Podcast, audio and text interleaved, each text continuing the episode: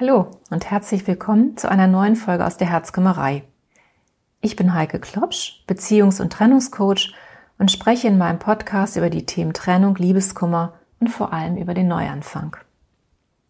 Heute möchte ich mit dir darüber sprechen, warum Liebeskummer eine Krise mit Powerpotenzial ist. Es ist vorbei. Drei kleine Worte, die aber unendlich viel Macht über dein Leben haben.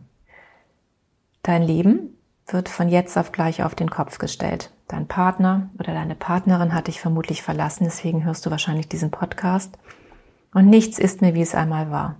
Alles, was gewohnt und vertraut war, alles, was dir Stabilität und Sicherheit gegeben hat, das ist von heute auf morgen weg. Und ich vermute, du fühlst dich wie viele andere in dieser Situation ratlos, verzweifelt und komplett überfordert. Ja, du bist in einer Lebenskrise angekommen, was ist denn eigentlich eine Krise? Eine Krise, um es jetzt mal auf den Punkt zu bringen, ist eine emotional sehr anstrengende Lebensphase, die aber, und das möchte ich gleich ganz am Anfang sagen, aufgepasst, enormes Entwicklungspotenzial in sich birgt. Und das soll jetzt wirklich nicht zynisch klingen, sondern dir Mut machen, auch wenn ich weiß, wie du dich im Moment fühlst. Um zu verstehen, wie man eine Krise meistert, versuche ich meinen Klienten im ersten Schritt erst einmal zu erklären, was eine Lebenskrise überhaupt ist. Warum ich das tue?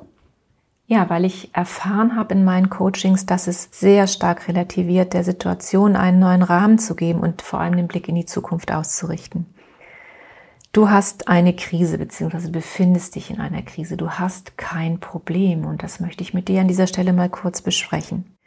Bei einem Problem haben wir oft mindestens drei Lösungen. Wahrscheinlich gehörst du auch zu diesen Menschen, die, wenn sie ein Problem haben, sofort innerhalb kurzer Zeit zwei, drei Lösungsstrategien entwickeln. Ja, und dann ist das Problem eben gelöst.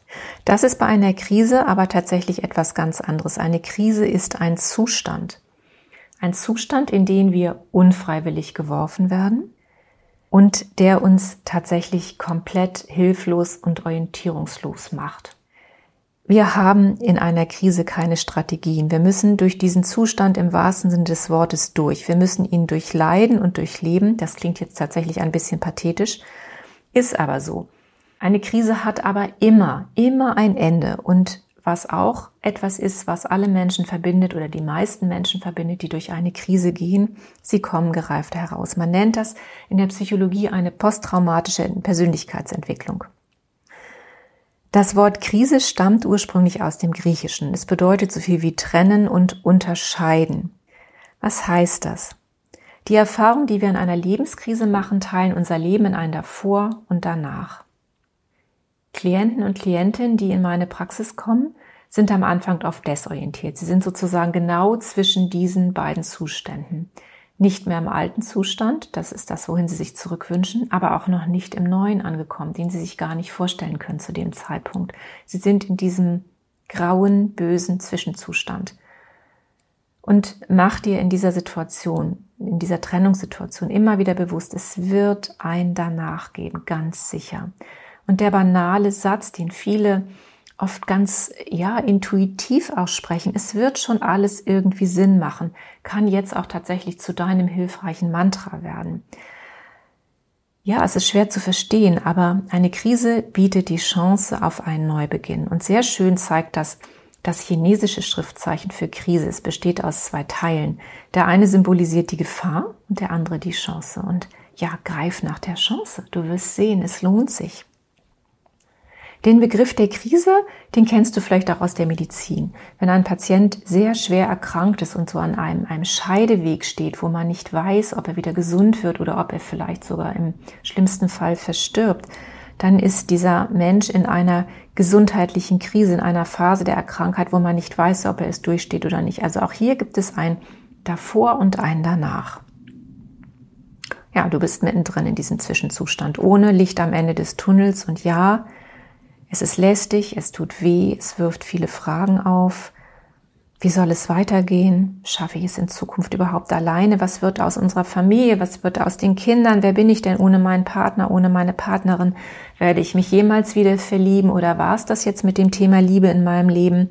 Liebeskummer ist tatsächlich ein unglaublich existenzielles, sehr, sehr starkes Gefühl, das ganz viel auf den Kopf stellt. Und ja, es kann es gut verstehen, wenn du jetzt vielleicht an der Stelle auch sagst, ich will mich mit diesen Themen nicht auseinandersetzen. Ich blende das jetzt mal aus. Einigen Leuten gelingt das, den meisten aber nicht. Tatsächlich ist unser Gehirn so angelegt, dass die Fragen und, und Schwierigkeiten, die wir verdrängen, dass die mit noch viel größerer Macht zurückkommen. Also es lohnt sich, seine Fragestellungen zu beantworten, so gut wie du es kannst und sich diesen Themen auch zu stellen. Und ja, ich möchte dich dann tatsächlich ermutigen, an dieser Stelle den Blick von der negativen Seite der Krise wegzulenken und vor allem dieses verlassen worden sein nicht als persönliches Scheitern anzusehen. Schau bewusst nach vorne in Richtung Zukunft und gehe in diesen Prozess der Wandlung, denn eine Krise ist ein Wandlungsprozess. Ja, ich höre an dieser Stelle ganz häufig diesen Satz, ich schaffe das nicht. Und ich kann diesen Satz sehr gut verstehen, aber ich sage dann immer wieder, doch, du schaffst das. Und das möchte ich auch zu dir sagen, du schaffst das. Eine Veränderung zuzulassen oder aktiv zu gestalten, das ist tatsächlich sehr schwer und ich möchte dir auch erklären, warum es so schwer ist. Es hat nämlich nicht nur was mit deinem Willen zu tun und deiner Bereitschaft, etwas zu verändern, sondern es hat sehr stark etwas mit unserem Gehirn zu tun. Unser Gehirn liebt alles, was vertraut ist und lehnt erst einmal alles ab, was fremd und ungewohnt ist. Alles soll bitte so bleiben, wie es ist. Also möchte das Gehirn auch keine Veränderung auf der Beziehungsebene.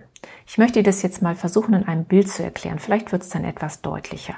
Stell dir mal vor, deine Beziehung, deine langjährige Beziehung ist eine Beziehungsautobahn in deinem Kopf. Und diese Beziehungsautobahn hat sich über viele, viele Jahre, Monate, Jahre, ich weiß nicht, wie lange ihr zusammen seid, hat sich herausgebildet. Und diese Autobahn wurde gebildet durch Rituale, durch Dinge, die ihr gemeinsam gemacht habt gemeinsames Frühstück, gemeinsames Abendessen, gemeinsame Wochenenden, vielleicht mit den Kindern bestimmte Unternehmungen, feste Abläufe, die ihr in eurem Beziehungsalltag über die Zeit ausgebildet habt. Ja, jetzt ist dein Partner oder deine Partnerin weg. Und um im Bild zu bleiben, diese Beziehungsautobahn kann von heute auf morgen nicht mehr gefahren werden. Und das findet das Gehirn wirklich nicht lustig. Was muss jetzt passieren? Ja, die alte Autobahn, die kannst du nicht mehr befahren. Aber du kannst versuchen, neue Wege zu gehen. Stell dir das mal so vor, du läufst über eine Wiese und wenn du dich umdrehst, dann wirst du eine ganz, ganz kleine Spur sehen. Es sind nur ein paar kleine geknickte Grashalme, aber es ist eine Minispur auf der Wiese sichtbar.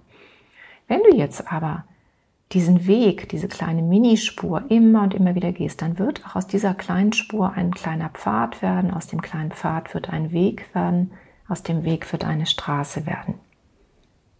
Eine neue Beziehungsstraße wird entstehen. Und in dem Moment, wo diese Straße neu gebaut ist, wirst du in einem neuen, in deinem neuen Leben angekommen sein. Was ist denn mit der alten Autobahn passiert, die du verlassen hast, die du nicht mehr befahren konntest? Ja, da greift auch das Bild von der Natur. Da werden sich langsam kleine Unkräuter auf der Straße bilden, der Asphalt wird irgendwann aufbrechen, es werden sich kleine Büsche und Sträucher ansiedeln und irgendwann wird die Natur diese Straße zurückgewonnen haben und irgendwann wird die nicht mehr sichtbar sein. So kannst du dir das vorstellen. Eine neue Straße entsteht und eine alte Straße verschwindet. Das ist aber tatsächlich etwas, was dauert, was nicht von heute auf morgen geht. Das heißt, um neue Verknüpfungen in den Synapsen in deinem Gehirn zu erstellen, und dort neue Verbindungen zu schaffen, musst du neue Wege gehen. Du musst Veränderungen ab sofort positiv besetzen. Das heißt also, jede Veränderung in deinem Leben ist willkommen. Ja, jetzt ist wahrscheinlich deine Frage, wie das gehen kann. Ich möchte dir ein paar Anregungen und Tipps an dieser Stelle geben.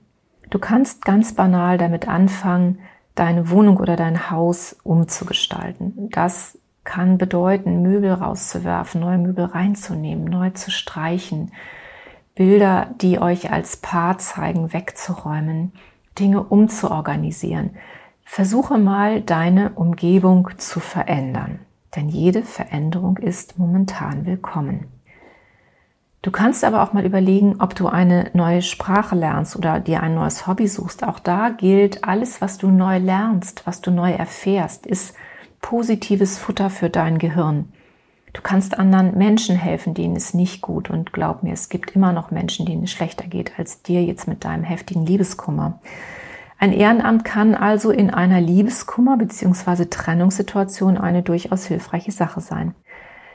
Mach etwas, was du immer mal tun wolltest. Geh mal in dich, besprich es auch vielleicht mit Freunden oder Freundinnen. Vielleicht helfen die dir auch ein bisschen auf die Spur, um herauszufinden, was das in deinem Leben sein könnte. Weißt du, das Positive ist jetzt, du bist niemand mehr eine Erklärung schuldig, sondern nur dir selber.